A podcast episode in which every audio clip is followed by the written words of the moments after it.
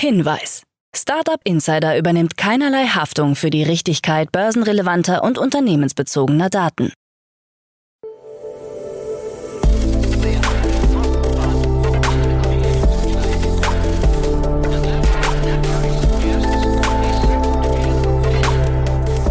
Startup Insider Daily. Morgen Update. Einen wunderschönen guten Morgen und herzlich willkommen zu Startup Insider Daily in der Morgenausgabe am Dienstag, den 7. März 2023. Ich bin Nina Weidenauer und freue mich, mit euch in den Tag zu starten und ja, das sind die News des Tages. 1,5 vor Unicorn-Status. Schlag gegen Doppelpaymer. WhatsApp verspricht mehr Transparenz. Binance wollte US-Regulierung entkommen. Amazon Go schließt acht Filialen und Tesla senkt erneut USA-Preise. Tagesprogramm. Bevor wir näher auf die Themen eingehen, lasst uns kurz einen Blick auf das heutige Tagesprogramm werfen. Nach dieser Morgenausgabe geht es weiter mit Investments und Exits, wo wir Otto Birnbaum von Revent zu Gast haben und er und Jan sprechen zusammen über das Startup Edurino und YFood. Um 13 Uhr geht es weiter mit dem Hightech Gründerfonds, der letzte Woche seinen neuen Fonds verkündet hat und um 16 Uhr in unserer Nachmittagsfolge sprechen wir mit dem Startup Gropius. Dazu aber später mehr nach den Nachrichten gelesen von Frank Philipp. Startup Insider Daily. Nachrichten. 1,5 vor Unicorn-Status. Das Energiestartup 1,5 könnte zum nächsten deutschen Unicorn mit einer Bewertung von einer Milliarde Euro werden. Insidern zufolge soll spätestens bis zum Sommer eine neue Finanzierungsrunde abgeschlossen werden, bei der weitere 150 bis 200 Millionen Euro an Eigenkapital eingeworben werden könnten. Bestandsinvestoren wie Porsche Ventures, Hanil, Eurasio und Jan Klatten könnten neben einem oder zwei neuen Investoren hinzukommen. Ganze 40 Interessenten soll es bereits geben. Für 2024 oder 2025 hat 1,5 Grad zudem einen Börsengang anvisiert. Sollten sich die Finanzierungsgerüchte bewahrheiten, entstünde innerhalb weniger Wochen das zweite potenzielle Einhorn der deutschen Gründerszene. Erst Mitte Februar hatte das Wasserstoffunternehmen Sunfire seine Milliardenbewertung erreicht. Schlag gegen Doppelpaymer. Die ukrainische Polizei und das Landeskriminalamt Nordrhein-Westfalen sind gemeinsam gegen die Ransomware-Bande Doppelpaymer vorgegangen. Mehrere Häuser in NRW und zwei Standorte in Kiew wurden durchsucht. Dabei wurden Haftbefehle gegen drei Hacker erwirkt. Die Gruppe soll unter anderem hinter dem Angriff auf die Düsseldorfer Uniklinik im September 2020 stecken. Auch für eine Ransomware-Attacke auf die Funke Mediengruppe im Dezember 2020 soll sie sich verantwortlich zeigen. Weltweit Schlagzeilen machte die Attacke auf die Klinik unter anderem, weil eine 78-jährige Notfallpatientin verlegt werden musste, nachdem Cyberkriminelle die Computersysteme der Klinik weitgehend außer Betrieb gesetzt hatten. WhatsApp verspricht mehr Transparenz. Nach einem Dialog mit den EU-Verbraucherschutzbehörden und der Europäischen Kommission hat sich der Messenger-Betreiber WhatsApp zu mehr Transparenz bei Änderungen seiner Nutzungsbedingungen verpflichtet. Auch soll es Nutzern einfacher gemacht werden, neue Richtlinien abzulehnen. Der EU-Kommission zufolge hat WhatsApp darüber hinaus bestätigt, dass persönliche Daten von Nutzern nicht zu Werbezwecken an andere Meta-Unternehmen oder Dritte weitergegeben werden. Der zuständige EU-Kommissar Didier Renders sagte, ich begrüße die Zusage von WhatsApp, seine Praktiken zu ändern. Die Verbraucher haben ein Recht darauf zu verstehen, womit sie einverstanden sind und was diese Entscheidung konkret bedeutet, damit sie entscheiden können, ob sie die Plattform weiterhin nutzen wollen. Binance wollte US-Regulierung entkommen. Interne Unterlagen legen erstmals offen, wie die Kryptobörse Binance in der Vergangenheit versucht hat, einer Regulierung in den USA zu entkommen. Demnach hat das Unternehmen von Changpeng Zhao schon 2019 unter anderem versucht, den heutigen SEC-Chef Gary Gensler als Rechtsberater für Binance anzuwerben. Gensler war zu diesem Zeitpunkt noch am Massachusetts Institute of Technology beschäftigt. Aus internen Gruppenchats und Interviews mit ehemaligen Mitarbeitern geht zudem hervor, dass die Kryptobörse erhebliche Unsicherheit bezüglich der US-Behörden verspürt hat. Angeblich soll zwischenzeitlich sogar Panik ausgebrochen sein, als das Management organisatorische Fehler zur rechtlichen Trennung des US-Ablegers vom globalen Mutterkonzern bemerkte. Auch sollen Fehler bei der Verwahrung von Kundengeldern in früheren Unternehmensjahren immer wieder für Probleme gesorgt haben. Volumen des Founders Fund um eine Milliarde Dollar gekürzt. Der Founders Fund von Peter Thiel hat Berichten zufolge den Betrag, den er in einen seiner jüngsten Fonds investieren wird, um mehr als die Hälfte gekürzt. Letztes Jahr sammelte das Unternehmen aus San Francisco noch 1,9 Milliarden Dollar für seinen achten Risikofonds ein. Davon sollen aber wohl nur 900 Millionen Dollar investiert werden, da sich das Investitionsklima für Startups verändert habe. Die verbliebene Summe soll stattdessen in den neunten Ventures Fonds übertragen werden. Founders Fund hatte im März 2022 seinen achten Flaggschiff Ventures Fonds angekündigt, sowie einen 3,4 Milliarden Dollar schweren Wachstumsfonds.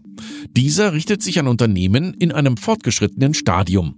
Während sich die Größe des Wachstumsfonds nicht ändert, wurde der Startup Fund angepasst. Amazon Go schließt acht Filialen. Amazon schließt in den USA mehrere seiner kassenlosen Supermärkte. Insgesamt acht Filialen in den Städten Seattle, New York und San Francisco sollen bis zum 1. April ihre Türen schließen bzw. haben ihre Geschäftstätigkeit bereits eingestellt. An dem Konzept der Go-Läden will der Konzern nach eigenen Angaben aber weiter festhalten.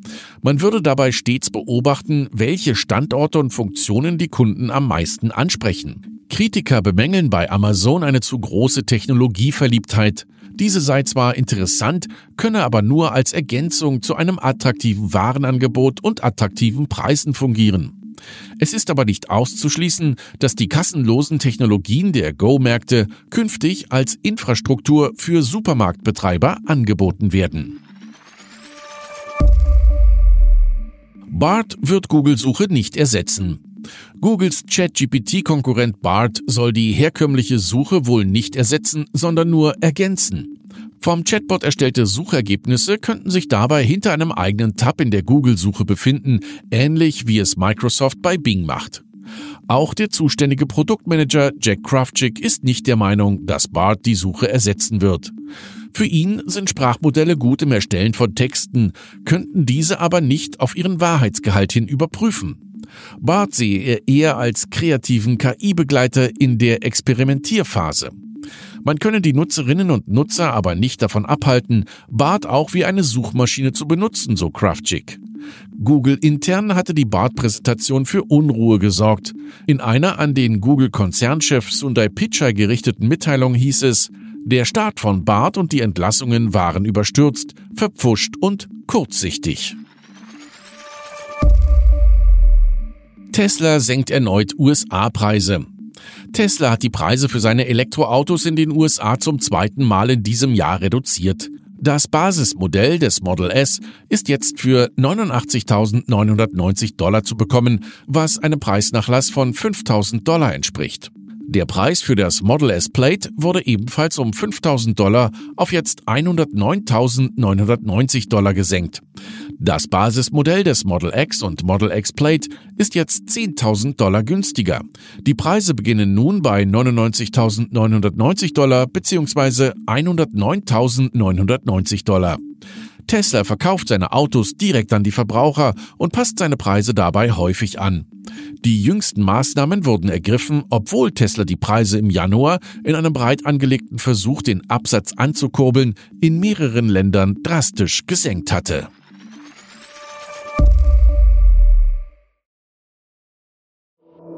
Startup Insider Daily. Kurznachrichten.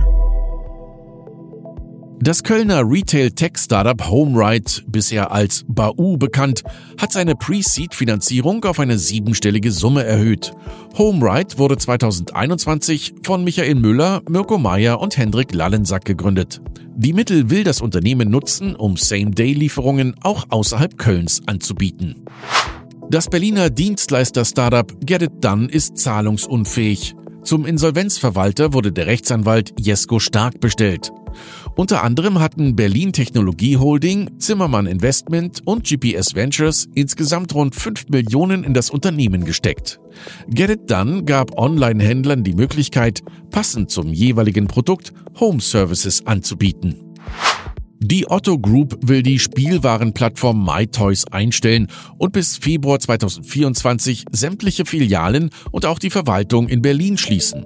Die Marke MyToys wird künftig nur noch online auf der Otto-Plattform angeboten. Rund 800 Beschäftigte sind von den Schließungen betroffen. Ein Sozialplan soll erstellt werden. Frauen machen weltweit nur etwa 25 Prozent der Cybersicherheitsbelegschaft aus obwohl ihr Anteil in den letzten Jahren gestiegen ist. Eine Studie von Trend Micro zeigt nun, dass der Anteil von Frauen auf der bösen Seite der Macht schneller wächst. Demnach sind rund 40 Prozent der Nutzer in Cybercrime-Foren weiblich. Die US-Notenbank Federal Reserve musste ein Zoom-Meeting mit mehr als 200 Teilnehmern abbrechen. Grund waren pornografische Inhalte, die von einem unbefugten Teilnehmer präsentiert wurden. Das sogenannte Zoom-Bombing ist während der Corona-Pandemie ein zunehmendes Problem geworden. Zoom musste im vergangenen Jahr 85 Millionen Dollar an verstörte Opfer zahlen. Und das waren die Startup Insider Daily Nachrichten für Dienstag, den 7. März 2023. Startup Insider Daily Nachrichten. Die tägliche Auswahl an Neuigkeiten aus der Technologie- und Startup-Szene. Das waren die Nachrichten des Tages, moderiert von Frank Philipp. Vielen Dank. Ja, und jetzt zu unserem Tagesprogramm für heute.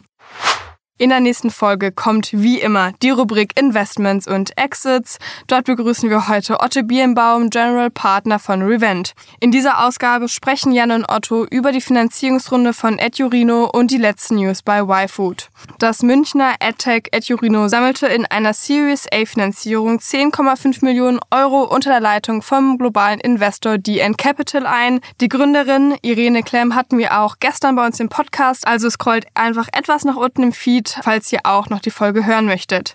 Ja, und außerdem wird noch über das Startup YFood gesprochen, das die vergangene Woche für Schlagzeilen sorgte. YFood ist bekannt aus der TV-Show Die Höhle der Löwen und der Nahrungsmittelkonzern Nestlé verkündete letzte Woche den Einstieg in das Startup.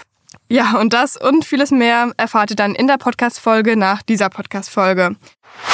In der Mittagsfolge sprechen wir mit Dr. Alex von Frankenberg, Geschäftsführer vom Hightech Gründerfonds.